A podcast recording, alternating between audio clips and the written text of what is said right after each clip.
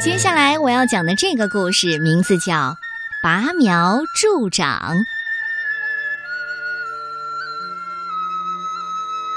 宋国有一个农夫，农夫有几亩田地。春天来了，农夫开始向田地里播种，种子埋在田地里。农夫开始天天盼着种子发芽，好不容易种子发芽了，长出了一片片小小的叶子。农夫又天天盼着小苗儿，小苗儿快快长高。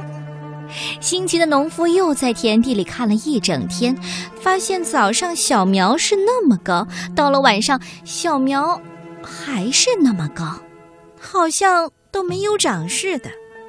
农夫心里又着急又难过。回到家啊，农夫的老婆正在拆一件毛衣，看到农夫一脸不高兴的样子。我说：“你今天怎么了？怎么这么不高兴？”哎，我天天在田地里看着看着，怎么这小苗就没有长高呢？啊，你就因为这个发愁啊？你不用管它，时间一长，小苗自己就会长高。一天的时间当然看不出来了。别愁了，过来帮我拆毛线吧。农夫只好去帮他的老婆拆毛线。他拽住一根毛线一拉，越拉越长。农夫拉着毛线，心就想：咦，这毛线一拉就长，田地里的禾苗是不是往上一拉也会长高呢？农夫为自己想出的办法高兴了一个晚上。第二天，农夫早早的就来到田地里，开始拔起田里的禾苗来。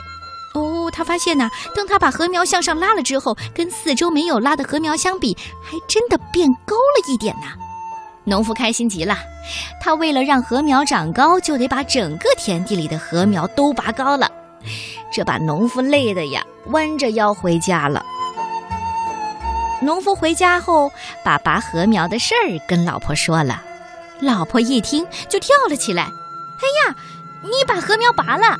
那禾苗离开土地还能长大吗？哎，怎么不会长啊？你去看看，跟别人家田地里的禾苗相比，我的长高了一大截呢。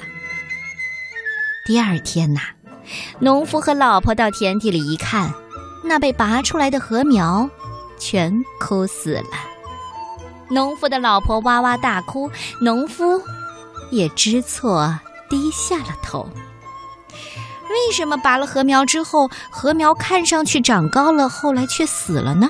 我们做事情的时候，千万不要像农夫一样，只看到表面，一定要耐心做出正确的决定。